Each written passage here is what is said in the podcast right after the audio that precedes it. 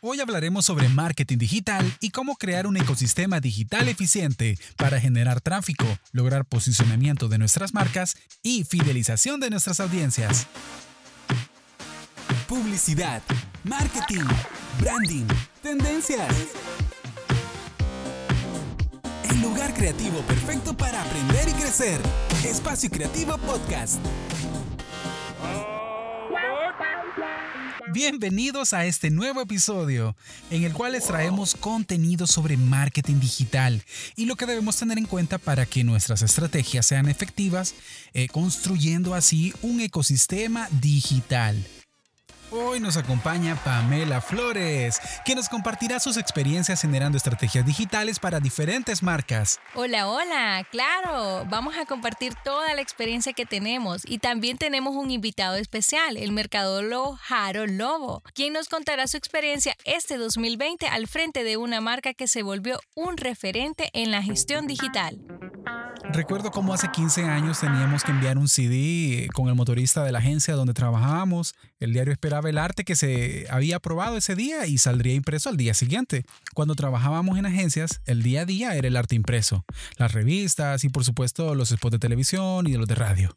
Había un auge en el BTL, todos queriendo llamar la atención en puntos de venta, en las vallas y los semáforos. Es increíble, Darwin, cómo las tecnologías pues han venido a revolucionar totalmente nuestros estilos de vida.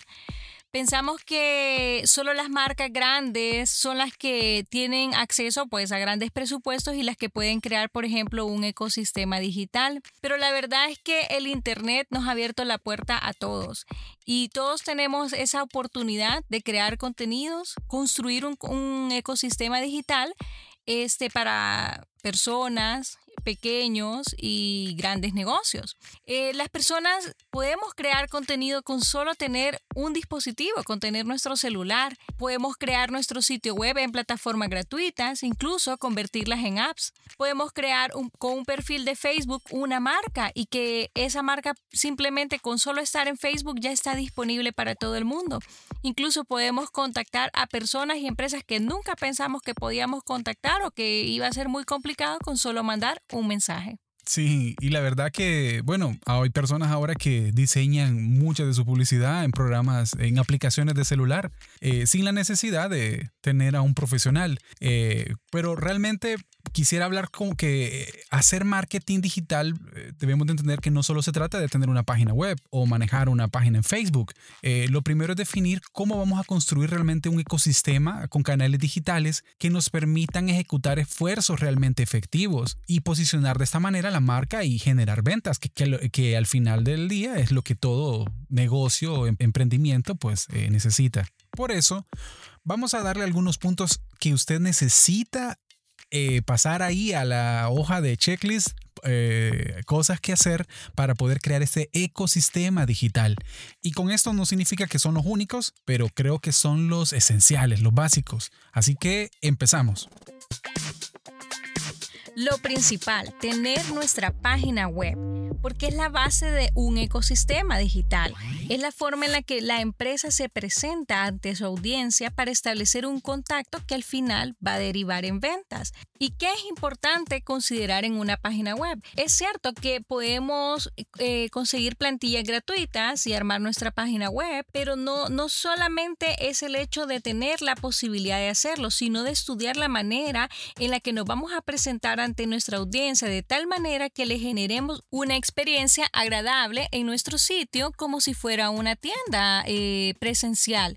Em, algo que tenemos que, tener en cuenta es que la información que le brindamos a nuestros clientes es una información que también se va, puede ir transformando, porque en la medida en que nosotros vamos estudiando cómo se comporta o qué le interesa a nuestro cliente, es, es como nosotros podemos ir transformando esa información y convertirla de tal manera que al final podamos atraerlo, eh, nos dejen sus datos y además generemos ventas. Y la verdad es que las páginas gratuitas sí son una gran ventaja para negocios, emprendedores que vienen iniciando. Pero ya en la medida que va creciendo, yo creo que sí es necesario de que ya no aparezca el eh, mi negocio.wix, mi negocio.shopify u, otra, u otras empresas, sino que ya podamos de dar ese paso, subir ese nivel y ya tener nuestro propio dominio eh, y si es posible configurar de una manera efectiva eh, la carga de mi página web para que no cargue tan lento y, y, de esta manera sea indexada de mejor manera por Google, porque Google realmente restringe o no muestra esas páginas que tardan más de 6 o 7 segundos en cargar. El punto número 2 es el branding y como lo platicamos en el episodio anterior, que si aún no lo han escuchado, pues les invito a que lo vayan a escuchar para que sepan de lo que estamos hablando, pero para resumirlo, podríamos decir que, bueno, el branding no solo se refiere a esa parte de identidad visual, ¿verdad? Sino a todos esos esfuerzos que hacemos para conectarnos con nuestra audiencia. Prácticamente eh, vamos a hablar de lo que es la parte estratégica, de cómo nos presentamos, eh, de cómo hablamos, eh, de cómo atraemos a nuestra audiencia para poder fidelizarla. Y el tercer punto son las redes sociales y ads. Realmente las redes sociales deben ser aquellas en las que se ajusten a nuestro propósito, a nuestra misión, a lo que realmente queremos comunicar. Para que nuestra marca eh, logre atraer y sostener conversaciones dinámicas, eficientes con nuestras audiencias, realmente tenemos que enfocarnos en las redes que podemos mantener. A veces posiblemente alguna marca quiere estar en todas, en Facebook, en Instagram, en YouTube, no puede mantener una red. Eh, esto es como el dicho aquel que dice, el que mucho abarca, poco aprieta. Así que enfoquémonos en las redes que realmente pueden lograr nuestro objetivo y en las que nuestra audiencia está esperando ese contenido. Eh, es importante que nos enfoquemos, que seamos ordenados para construir un ecosistema digital eficiente. Con el tema de redes sociales, eh, también podemos mencionar el tema de las ads porque esas nos permiten el crecimiento y el alcance. Eh, nos ayudan a llegar más lejos que, a veces eh, hacerlo de una forma orgánica porque está limitado. Eh, así, ya con la publicidad, entonces podemos lograr que los contenidos que hemos generado puedan ser de mayor interés para las audiencias porque tienen mayor alcance y podemos llegar a generar mayor interacción. El tema de tanto de las redes como de las ads siempre es un proceso de, prueba y error. Nadie tiene la fórmula mágica. Simplemente es ir detectando cuáles este, son los contenidos que llaman la atención, a cuáles reacciona nuestra audiencia. Y eso nos permite pues eh, ir interpretando esa, esa, esas métricas, esos datos y así poder tomar siempre eh, buenas decisiones. Al final pues cada, cada contenido nos, nos reta a superarnos, ¿verdad? A no quedarnos siempre contando lo mismo o de la misma manera, sino atrayendo a esas audiencias de diferentes formas. Lo que al final buscamos es que estas audiencias estén informadas, que nos conozcan y que además conversen con nosotros de tal manera que puedan compartirnos de una forma voluntaria sus datos y así nosotros poder llevarlos a una etapa de venta. Punto número 4. Correo electrónico esa es la forma de seguir realmente presente en la mente de, nuestros clientes eh, o aquellos prospectos para fidelizarlos después de los primeros contactos que hemos tenido con ellos. Podemos seguir enviando contenido de interés y medir así quiénes están interesados y quiénes aún no. Y algo importante en la gestión del email marketing a la hora de estar eh, gestionando una base de datos es que esta base de datos la generemos nosotros, eh, no comprando una base de datos porque al fin y al cabo em, van a llegar correos a la bandeja de spam porque esa persona que no le interesa su producto, no le interesa sus servicios, no pidió ese correo. Entonces, em, al final eh, son sanciones que pueden llegar y, nos pueden eh, cancelar la cuenta o cancelar el correo, etcétera, porque estamos mandando correo no deseado. Así que es importante que aprendamos a que nuestra web tenga ese formulario o ese contenido de interés que, en el cual la persona diga voy a brindar mi correo electrónico porque me interesa, me parece de valor la información que está en la web, me parece de valor lo que estoy eh, posteando en las redes sociales y por lo cual yo proporciono mi información. Así que esa base de datos que usted va generando poco a poco es la que va a ayudarle a tener esa cercanía para cuando mande ese correo y que le diga feliz cumpleaños personalizado con el nombre o gracias por utilizar nuestros servicios, qué le pareció, eh, le interesa algo nuevo o algo más. Entonces es la manera de gestionar bien nuestro correo electrónico. Otro elemento importante, que podríamos decir que es el quinto del ecosistema digital, es el blog. El blog es una herramienta sumamente útil. Eh, es importante tener en cuenta que para tener un blog tenemos que ser generadores de contenido. Si vamos a tener un blog y lo vamos a tener solo con un artículo y cuando se metan a nuestro blog Em, no vean más información, entonces vamos a perder el interés de la audiencia. Lo importante es, tener, es mantenerlo actualizado con información novedosa, eh, con información que además de eso genere un tráfico en los buscadores y que nos permita también ser eh, un enlace para llegar a la página web o a, ese, o a esa landing page en la que deseamos obtener los datos de esa audiencia. Pero Pame, mira, estoy vendiendo estoy administrando, eh, tengo que hacer de recursos humanos y adicionalmente tengo que escribir para el blog, no tengo tiempo. Realmente no todo lo tenemos que hacer nosotros. Em, podemos hacer uso de servicios, incluso en Internet, o servicios como los que nosotros damos, obviamente en la creación de contenido.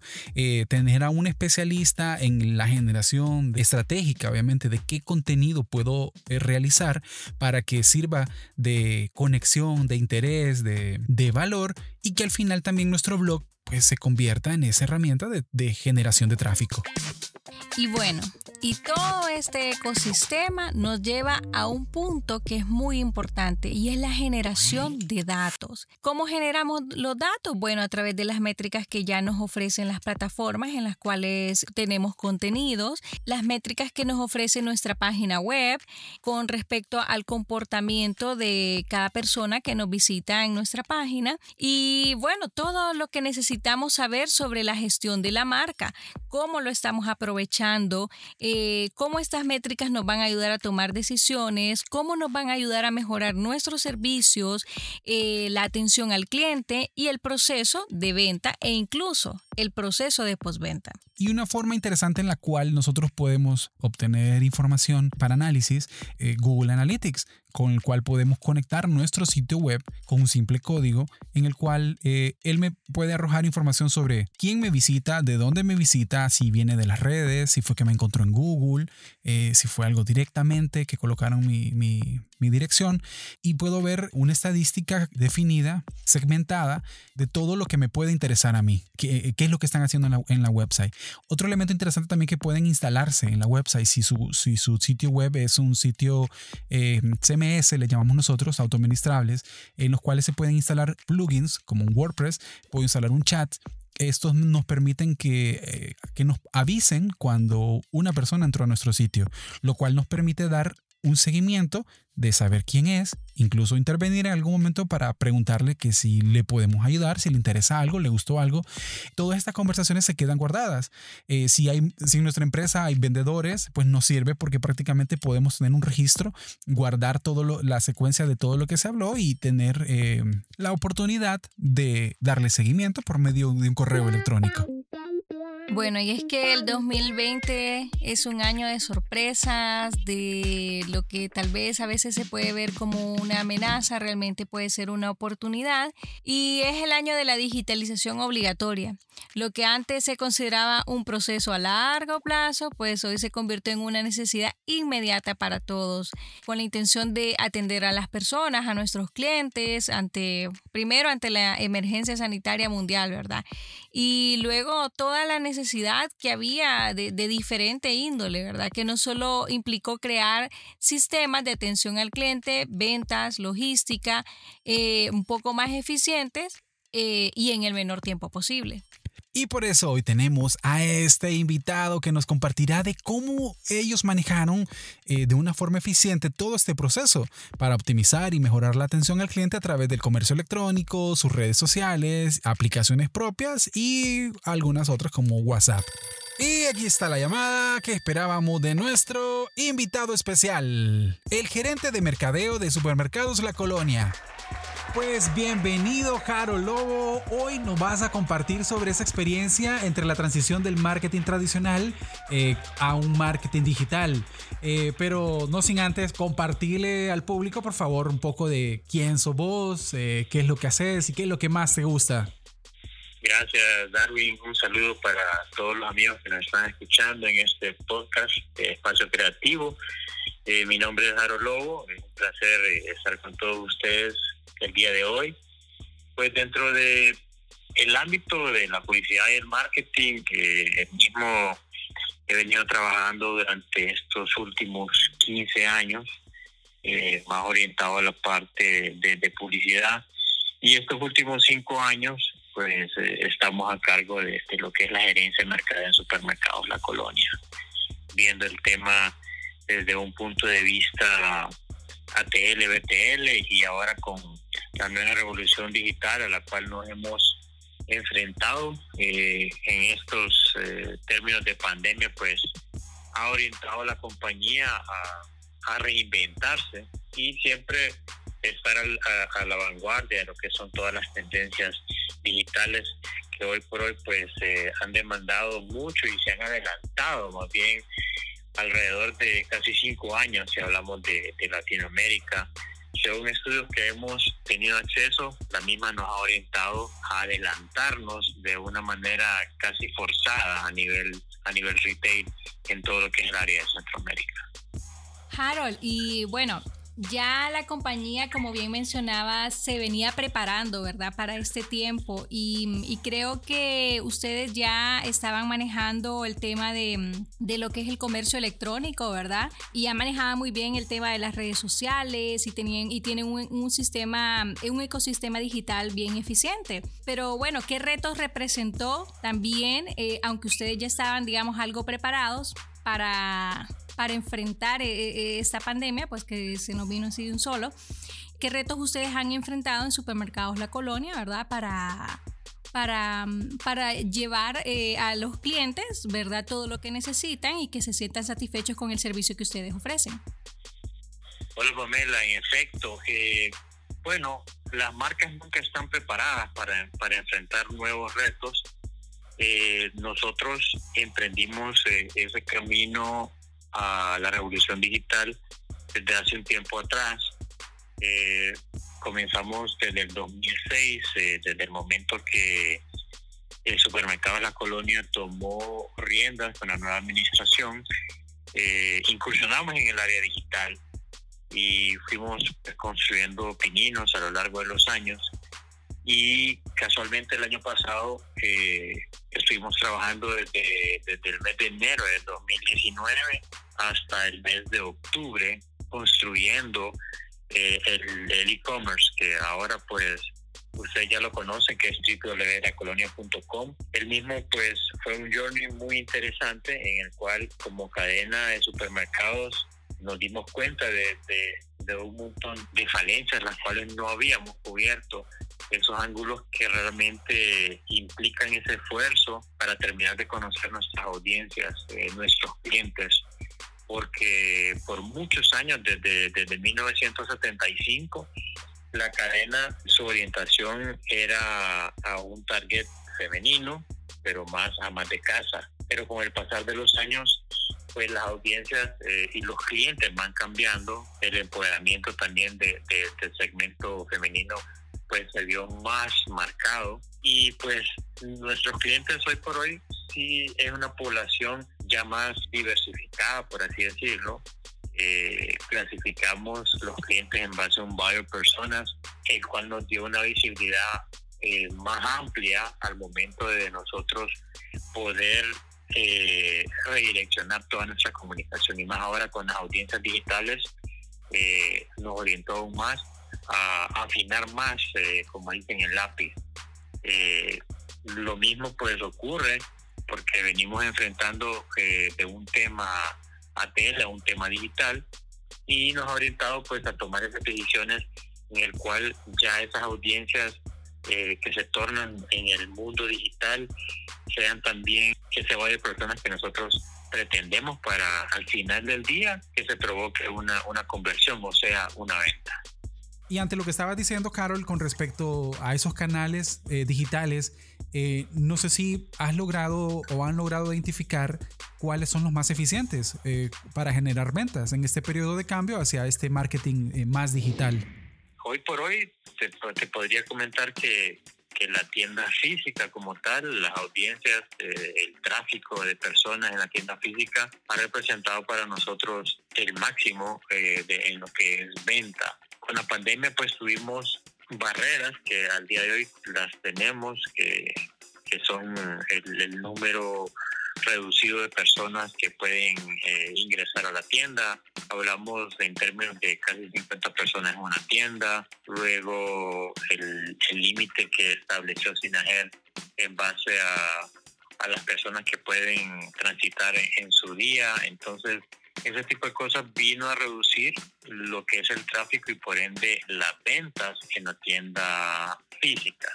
Ya con el, la incursión del medio digital, llámese eh, el e-commerce como primera herramienta que teníamos, luego migramos y adicionamos una más que era el número de WhatsApp en el cual pues, vino a facilitarle aún más eh, la vida a las personas en términos de accesibilidad, facilidad y por ende pues el, el término en, del pago. Y pues ahora estamos con una app eh, que recientemente la lanzamos hace, hace dos semanas aproximadamente, la cual ha tenido un buen suceso. Entonces, resumiéndote un poco, eh, los medios digitales más eficientes, pues a nosotros nos ha resultado muy efectivo, el cual eh, estos estas tres herramientas han venido a facilitarle la vida a nuestros clientes. En un inicio, pues la página del e-commerce presentaba saturación al inicio, pero era por la misma demanda que por términos y por el efecto de la pandemia produjo.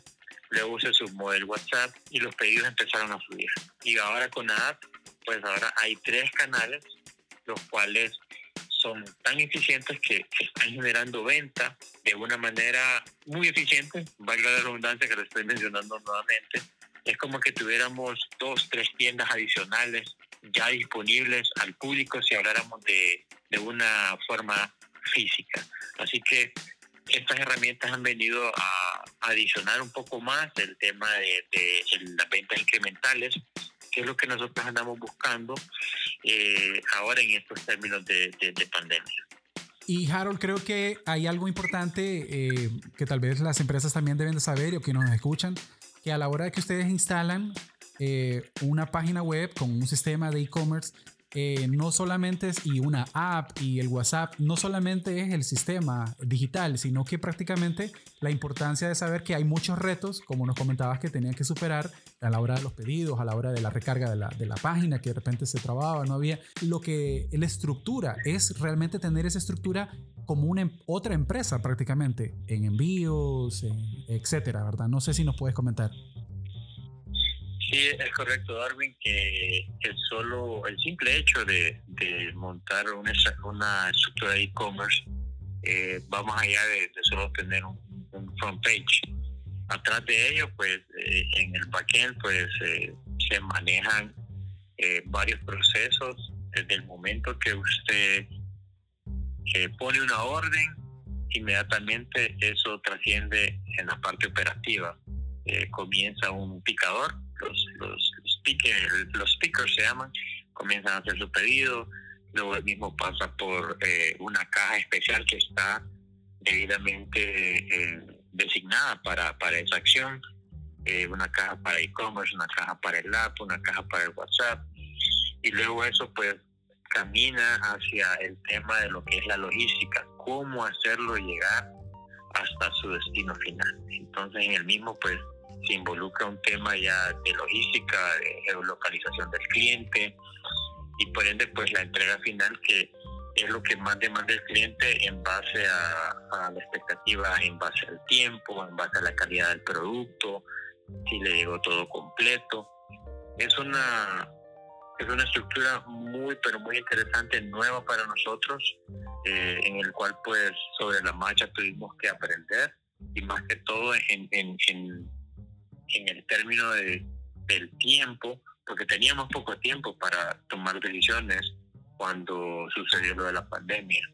Nos orientó a, a reinventarnos en términos de, generación de pedidos, en las ventas, en los inventarios. Eh, comenzamos con un stock de, de 6.000 productos, ahora tenemos más de 10.000 productos. Hicimos alianzas también con, con empresas eh, a nivel de, de, delivery para que también en pedidos pequeños pudieran eh, tener esa versatilidad de, recibir el mismo en tiempo y forma. Se nos unió pues empresas como Hugo, Globo, Easy, Ocho y a nivel de logística para entregas eh, una empresa que también se nos unió fue Raite. Así que eh, supimos eh, proveer y suplir en tiempo y forma a los clientes. Al inicio pues hubo resistencia al cambio, pero el cliente comenzó a comprender que las franjas de horario dependían también de cómo usted también hacía su compra, a qué horas la hacía. Eh, había ejemplos que las personas ya estaban programadas que esperaban a que hiciera corte, por ejemplo, el sistema nuestro, no sé cómo se dieron cuenta, pero increíblemente a las 12 de la noche, una, ya comenzaban los pedidos a ingresar a la plataforma. Y así pues nosotros fuimos corrigiendo ese tipo de, procesos también para facilitarle la vida al cliente y que se sintiera más cómodo al momento de hacer sus compras en el ámbito digital. Creo que lo que acabas de decir, bueno, eh, es excelente porque al final eh, creo eh, va con la promesa de lo que es la marca y es ese facilitarle al cliente, es pensar siempre en el cliente, ¿verdad? Y sobre eso, pues el tema de, nuestra promesa que hemos hecho durante todos estos años a nuestros clientes, basada en ahorro de verdad siempre. Eso va en función en términos de, del entregable que nosotros le damos a nuestros clientes eh, día con día y nos ha caracterizado también el servicio al cliente. El mismo nosotros hemos mantenido ya sea en el ámbito físico de la tienda y ahora lo hemos llevado a esta nueva experiencia en el ámbito digital poseemos una plataforma de servicio al cliente a nivel digital que le da seguimiento desde un chat que tenemos disponible en nuestras plataformas y que el mismo pues termina al final del proceso de la compra y de la entrega donde nosotros hacemos una llamada de seguimiento para validar el servicio postventa que nosotros estamos ofreciendo, el cual ha dado muy buenos resultados y nos eh, orienta y a, hacer las cosas aún mejor. ¿Y qué consejo le darías a los empresarios de micro hasta grandes empresas sobre la importancia de crear un ecosistema digital eficiente?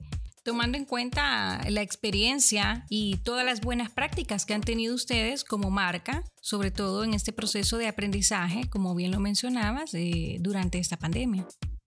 Sí, la, transición eh, hacia, hacia las herramientas digitales vienen a, a facilitarle aún más eh, la vida a lo que es el comercio electrónico, el comercio de las mismas empresas.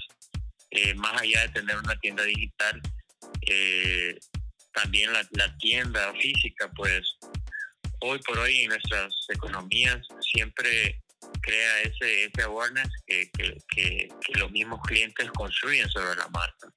Así que yo invito a, los pequeños emprendedores, a, las pequeñas y medianas empresas, igual las grandes que todavía no han incursionado en los medios digitales, que estas transiciones son, son muy importantes en términos de, de, ¿qué? de, construir marca, el servicio al cliente, la automatización, que es lo más importante porque nosotros hemos eh, valorado eso, ese esa información que es, es eh, muy importante conocer a nuestro cliente, lo cual nos ha traído muchas eh, experiencias y nuevas por conocer, ya que antes el cliente solo se limitaba a llegar a la tienda, compraba, se iba, ahora ya conocemos ahora mejor al cliente. Eh, ahora hay bajadas de información, eh, trabajamos con cubos de información en base al comportamiento del cliente, qué compró, cuándo, cómo lo hizo. Y ahí donde salta pues la, los, proyectos que, vienen a darle eh, aún mayor relevancia en términos de, loyalty. Así que invito a las personas para que puedan trabajar en temas de automatización, conocer los clientes. Estas bajadas de información son muy importantes para tomar decisiones también al momento de, de hacer compras inteligentes y pues poder saber ofrecer a los clientes lo que andan buscando. Realmente creo que la marca con el equipo de mercadeo eh, dirigido por vos, pues ha sido también eh, un ejemplo para muchas otras marcas. Eh, así que te agradecemos, realmente ha sido un tiempo de mucho conocimiento y gracias por compartirnos de tu experiencia. No, muchas gracias, muy honrado por, por estar en este espacio. Esperemos que estos podcasts pues eh, les sirvan de mucho pues a, la, a, las personas, estudiantes, público en general y que podamos eh, aprender sobre la marcha en, en, este tipo porque la revolución digital pues si no nos montamos en esa ola pues solo lo vamos a ver pasar y, y no vamos a, a poder lograr los objetivos que nos hemos trazado. Qué súper información la que nos acaba de compartir Harold. Yo creo que para ir cerrando y hacer un pequeño resumen de lo que ha sido este podcast, es tener claro que para poder hacer marketing digital, primero tenemos que tener nuestro ecosistema digital. ¿Y cómo lo vamos construyendo? Lo vamos construyendo poco a poco. O sea, no tiene que ser algo que lo tenemos que desarrollar eh, de un solo. Pues si tenemos el presupuesto, qué bien. Y no solo el presupuesto, también tener el equipo de personas que van a estar alimentando cada uno de los canales con los cuales hemos construido nuestro ecosistema. Y es que debemos aprovechar cada una de las herramientas nuevas que van surgiendo porque es estas herramientas nos permiten acercarnos a nuestras audiencias, pero no solamente es estar presente en ellas, sino estudiarlas, entenderlas, aprovechar eh, las métricas que obtenemos y con ello poder tomar eh, decisiones para poder generar nuevos contenidos o nuevas experiencias con nuestra marca. Una vez definido ese ecosistema digital, podemos fácilmente definir estrategias que nos ayuden a posicionar nuestra marca, generar datos, generar ventas y, por qué no, lograr conectar con tus clientes y que se conviertan en embajadores de tu marca. Los esperamos en nuestro próximo podcast. Estén pendientes de nuestras redes sociales en Facebook, Instagram y YouTube como Espacio Creativo HN. Hasta pronto.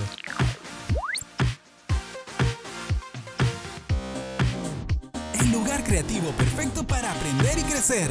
Espacio Creativo Podcast.